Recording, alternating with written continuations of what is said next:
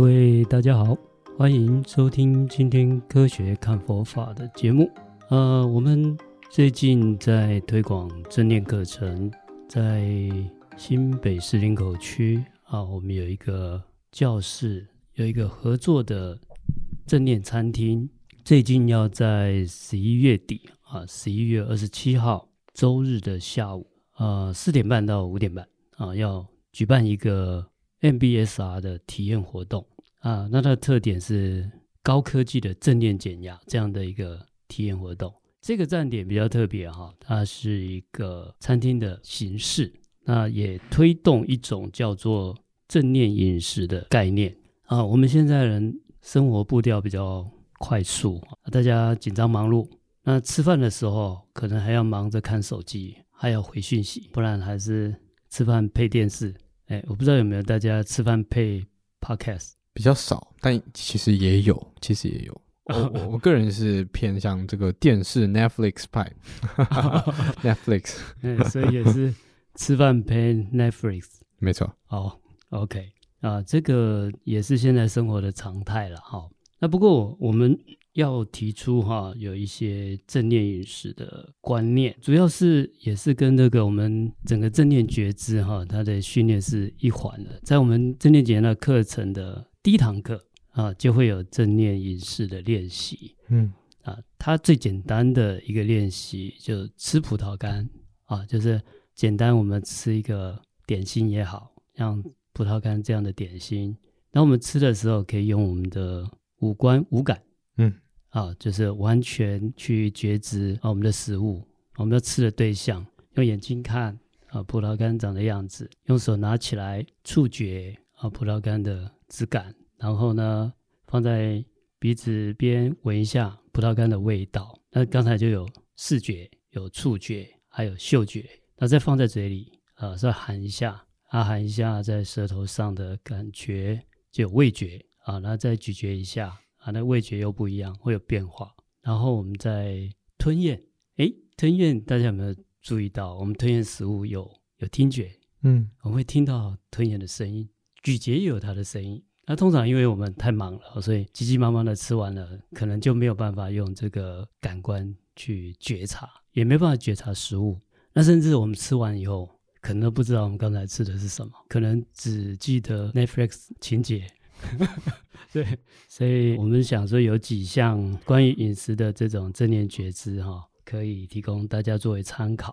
哎，这家店哈，它采用一个日式的蔬食料理哦，啊，就是对，这精比较精致怀石料理啊，怀石嗯，没错，比较精致的怀石料理，嗯。啊，也希望说能够啊，大家在用餐的过程中啊，能够去真正专心用心的去品尝它食物的味道。嗯，将来大家如果有机会到餐厅用餐的时候，啊，它有几个特色的料理，包括很特别的是，它可以用那个素食哈做的握寿司，握寿司，哎，这蛮有趣的，这比较少见，对不对？很少见。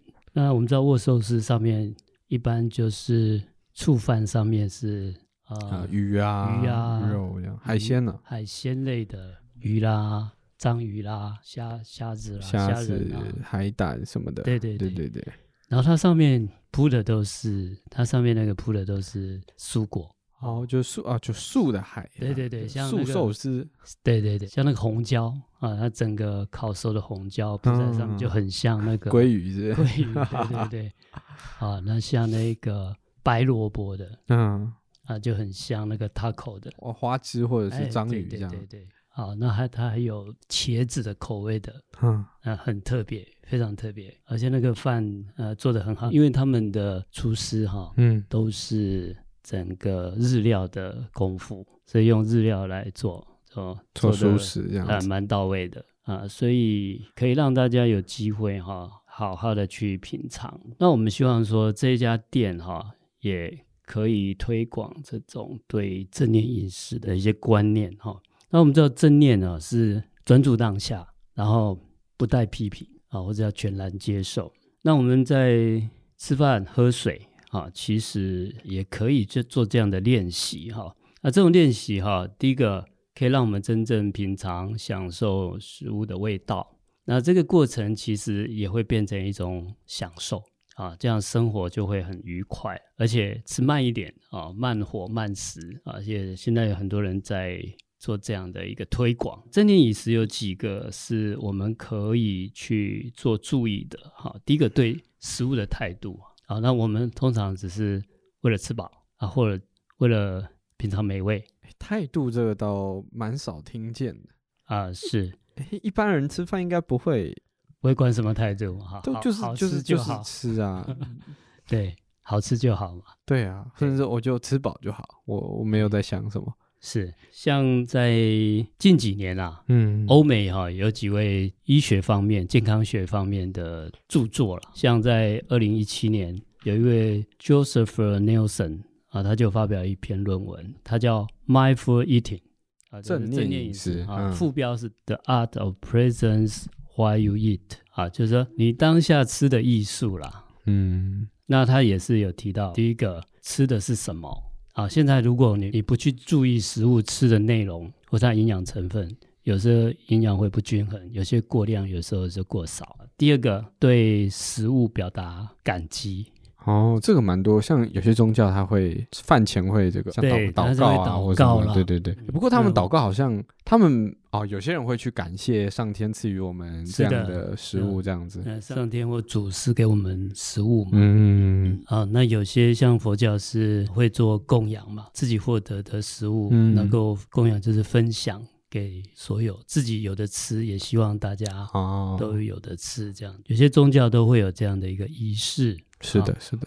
那我们知道吃的食物对象啊，它的营养内涵。第二个，也感谢自己啊，选择对的食物，适当的食物。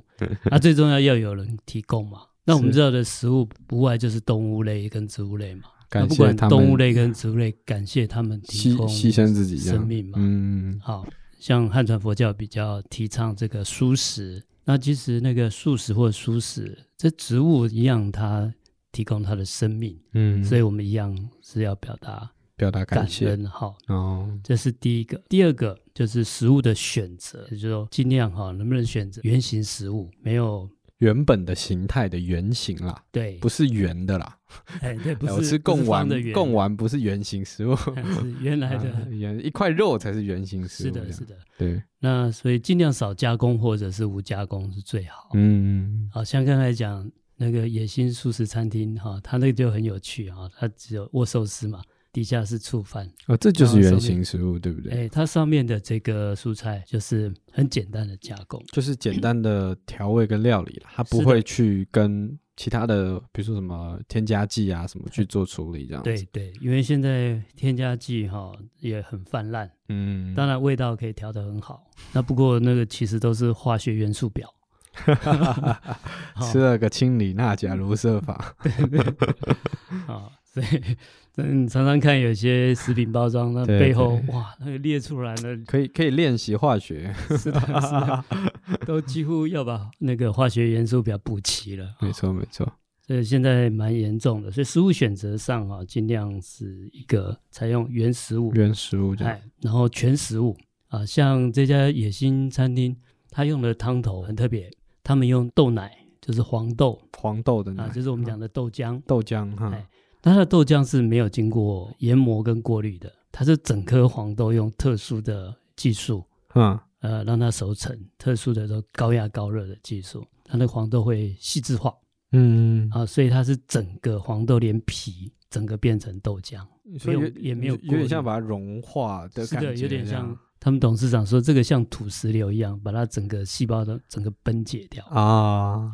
那所以它的细胞壁也没有破坏，就是满满的，就整个整个黄豆全部都用到，全食物和全营养。正常我们在喝豆浆，它会把比如说外壳给去掉啊，然后磨碎啊，把渣渣滤掉。对，那那些营养成分就营养成分啊，植物纤维就没有了。对对，那它是全部包含在内。”啊，那它这个就可以当饮品的豆浆，嗯，那也可以加到那个咖喱乌龙面，嗯，啊，它就做它的汤头，哇，豆浆来做咖喱乌龙面的汤头，对对对，感觉很有趣。我自己喝过他们的豆浆啦，他们这个他们这种全食物做的豆浆其实很好喝，就没有想象以以前可能想象中，我把所有东西砸在一起的口感会很不好，或者味道会很奇怪。但我觉得反而更滑顺，更很滑顺，而且细腻，还有这个整个很浓郁。对对，所以我喝都还要再加水，太浓郁了，稀释太浓了。非常推荐，如果大家有机会，一定要去买个一两杯来回家喝，那个真的也不贵，很好喝，真的很好喝。是的，第二点哈，就是关于饮食的目的。出发点，出发点是为了什么？嗯、当然了，不能只是吃饱这样子。对，当然这个生理需求要吃饱。不过哈、嗯，有一些心理机制我们要注意。是，因为现代人呢，我们饮食很方便，对，所以有两种情况，一个叫做 emotional eating，叫做情绪性进食，就是我情绪不好暴饮暴食的意思吗？我情绪不好的时候暴饮暴食，不是平常，就是我我现在心情不好，那我就用吃。哦，我今天考不好，我吃个蛋糕。今天老板念我一顿，我要吃个炸鸡，这种叫情绪性饮食。对，emotional eating。哦，哎，这真的蛮常见的。是，现在很常见，因为现在食物各式各样，获得很容易。法师会这样子吗？我 我没有这个习惯，因为我们有正念课程，我们有情情绪调控。哎，我不知不觉偶尔也会这样，就是可能今天太累，很多人会自我催眠。今天那么累，犒赏一下自己啊，就吃个什么什么吧。这也算是一种情绪，无妨哈，就是这种 这一种哈，就是说哈，要有节制就可以，不要过量，不要过量。嗯。啊，有些人哦，一天心情不好就吃一点。啊，吃一点，哎，好像很好吃啊，情绪好了也继续吃啊。对，为了庆祝心情好，我再来吃一个。心情好，心情不好都吃，哎，都吃。啊，这个就就不好了。对对，那另外一个叫做 external eating。External eating，呃、外部刺激进食是什么意思？外部。就纯粹哈，比如说，哎，这个没有吃过。啊，哎，这个听说很美味，它并不是，它是、呃、哦，这个也不行啊，而不是说不行啊，但是这些都不要过量。所以，比如说有人去夜市，对，而且我非要每一个都吃一点这样子，是是，现在 buffet 最严重。啊哦，对对对对对，我付了钱，我希望每一种我都要吃的。对对对对对对，哦，这个确实是这样子。对，这都不是他原来的生理需求嘛，已经超过他的生理需求。那我啊，你说他就是单纯一个乐趣，就是他他的吃的出发点已经呃，可能为了新鲜啊，为了美味啦，总之啊，他不是单纯这个吃饱而已，温饱，为了我们的营养的。对的目的嘛，是是是外在的目的嘛，这样。嗯，本来我们这个是内需嘛，是我们生理上的需求嘛。嗯，啊，我们有营养提供体力啊，能量啊，但是它这个跟我们的体力能量已经无关了，它就是外加的。那外加也也无妨，但是一样都是不要过量。那我可能每一周固定某一个时间会去吃新的餐厅，这应该没问题吧？啊，这个是没有问题。那不要就是你吃新的餐厅，然后你本来的量又超过。啊啊啊！总之啊，你换一家餐厅，那你不能说我本来都是在 A 餐厅吃，那今天有新新有一家 B 餐厅，多了一家我就吃两家，就超过了。啊、对，这种比较容易发生在可能人去旅游或者是去某一个地点玩的时候，你会想要把。能吃都吃，会硬撑。对对对，所以很多人可能的行程一整天都是在吃，是午餐吃完吃甜点，甜点吃完喝下午茶，下午茶吃完再吃一个宵夜啊、呃，再吃个晚餐啊，什么什么，吃的很满啊。是的，是的，大家都有经验。怎么办？好开心哦。对啊。这负责要减少，要减适量了。嗯，就是我们对这个量有一个节制。嗯，然后它的项目可能也要不要都偏另外一种，像 buffet 特别明显，太哦喜欢吃的就猛吃，还是要均衡，还是要均衡，这个很重要。好，了解了解。再来一个就是饮食的过程啊，哦，吃饭的过程跟体验。啊，那就是我们能不能比较专注一点，专心的吃，这样真正能够品尝到那个食物的味道。嗯，啊，不然我们太分心的话，啊，狼吞虎咽，囫囵吞枣，可能也不知道我们吃的是什么。如果我们可以在吃的过程中，哈，能够也专心，也觉知，那对每一口食物的美味，哈，我们就会品尝到那个美味，我们真的会打从心里。由衷的感谢食物提供给我们的养分，那这种体验是蛮好的，嗯啊，大家不妨可以试试看，变成饮食这件事情在日常生活中就会变成一种享受，嗯，然后让自己在吃饭的这个过程中就享受吃饭的一个过程。我们现在好像是变成必须吃，然后敷衍了事的把它吃吃饱，那就很可惜啊。既然也你的吃的再快也要花时间嘛，嗯，那不然你这个时间慢慢吃，然后去。享受食物，享受饮食，这是享受生活。你可以问观众朋友一个问题：你上一次闭上眼睛，细细的品尝一道料理是什么时候？可能很久了。对，有时候真的去专心去吃一个东西，或者是去体验这道料理给你带来的快感，或是这种感受，是也是一种很放松、很舒压的事情。有点像是大家应该都看过《料理鼠王》这个这个卡通，然后这只老鼠它中间有一段就是它哥哥就是典型的，就是看到东西就直接把它吃完，他不会细细品尝，对他来说就是吃饱，他很贪吃，但是他不会去思考这个东西为什么好吃。但是这个主角就不一样，他就是会，比如说他就拿了一块 cheese，再配上一个莓果给他的哥哥吃，然后说你闭上眼睛，你看到什么？你感受到什么？是不是？呃，原本 cheese 是一个黄色的烟火。这个莓果是红色的烟火，现在加在一起出现紫色的烟火，哇，还有视觉的饗宴，它就是这样去享受，所以就有点像这种概念，就是我们闭上眼睛，或者说我们专注的去感受这一道菜或这个料理，它给我带来的感觉，或者是我的一个情绪，甚至我在这个食物里面我看到什么样的画面。是的，那这样子整个饮食在我们一天啊当中的这段时间哈、啊，你是真正可以。有这种觉知感受，你就真正可以放松下来。嗯，啊，那这是非常舒服的饮食享宴。哦，那如果呢，我们在时间再放慢一点，这个慢食慢活，现在人是很难得的。啊，啊，我以前都觉得应该把饭赶快吃完就。我我已经想到他们这个餐厅野心的 slogan，就是上一次好好吃饭是什么时候？哦，这这大家哇，请想想上一次。你好好吃饭是什么时候？好好吃饭是什么时候？那想要好好吃饭，来我们餐厅来也行啊。我们在帮他写广告词 slogan，直接一个设问这样。哎，好像没有。再野心，你每次都能好好吃饭。是的，是的。那所以，如果大家有兴趣啊，十一月二十七号礼拜天下午的四点半到五点半啊，在这个餐厅有正念减压的体验活动，可能会送大家素食料理的一个折价券。好，我还哦还没有还不确定，还不确定啊。不过我可以帮各位争取一下。如果真的有听众听我们的 podcast 过去的话，一定要出示这个。哎，我们是收听这个法源法师的 podcast，这样人家才知道我们这个业配有这个 不是业呃，我们这个分享啊有效果，这样我们有影响力。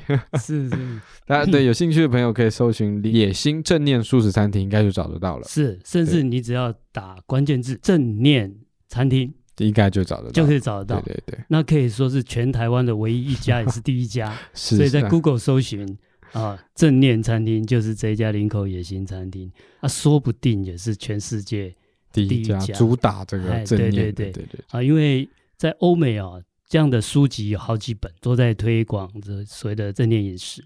但是真正把正念饮食当做餐厅 来开的，大概只有我们林口这家，对，这么大的。我自己有采访过老板娘了，就有特别深度去跟她聊过，为什么她要设立这样的一个餐厅，就她的出发点是什么？那其实我觉得，就像刚刚法师讲，当然吃素是对地球更好，对个人健康更好。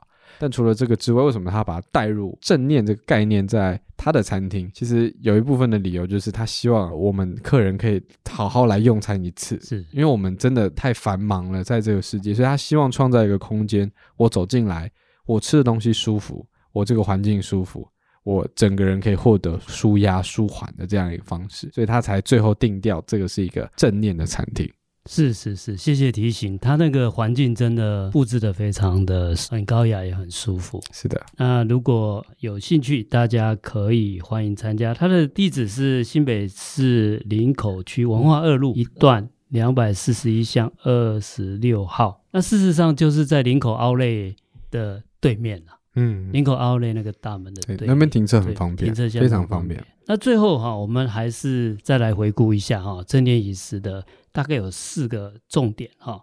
第一个，选择食物或食材时哈，对食物的营养价值，我们希望有所觉知。哦，要知道你吃的是什么。是的。第二个，我们进食的时候，用我们的觉知力，不要带着情绪，不要带着批判，我们尽量去品尝食物的原味。嗯，那好不好吃是另外了。当然，我们可以选择好吃的食物，但是呢，好吃的食物还是要我们去细细品味，还是要带着觉知去。嗯、啊，那最重要，不要有那种挑食的那个选择，这我讨厌。还是要尽量能够均衡，均衡饮食。哎，对啊。第三个，我们不要带压力就放松哈，然后用的五官五感去体验食物。第四个，进食的过程尽量能够专注品尝每一口食物的咀嚼，大家去品味看看。嗯，不要说去餐厅啦，我们在自己家里哈，好好的、慢慢的、放松的、专注的吃一顿饭，大家可以品味看看，非常的舒服，嗯、这样才叫生活。这样才叫生活，不然我们都过得像机器人哈。对对，哎。讲更难听的，有点像僵尸。我觉得真的要强制大家要求在自己的日常生活中做正念饮食，老实说真的很困难。因为比如说我们上班族，我们吃饭时间可能就三十分钟，我是被迫在这个短的时间内我要完成进食，甚至我可能同步我还要做放松的事情，甚至我可能要处理工作。所以你说真的要做到正念饮食是很困难的。是是，但是如果我们真能够把自己的某一个时间省下来，可能留个两个小时，好好的去吃一顿正念蔬食的一家餐厅，在里面感受这样的氛围，吃这样的一个餐点，去体验它每一个道菜给你带来的感受，那其实这是一个很棒的事情，是想留给你自己的放松的一个假日，我一个晚餐特别舒服，是。好，您这个做了很好的结语。好，那我们今天就先聊到这边。是，谢谢各位的收听，我们下一集见，拜拜。拜拜。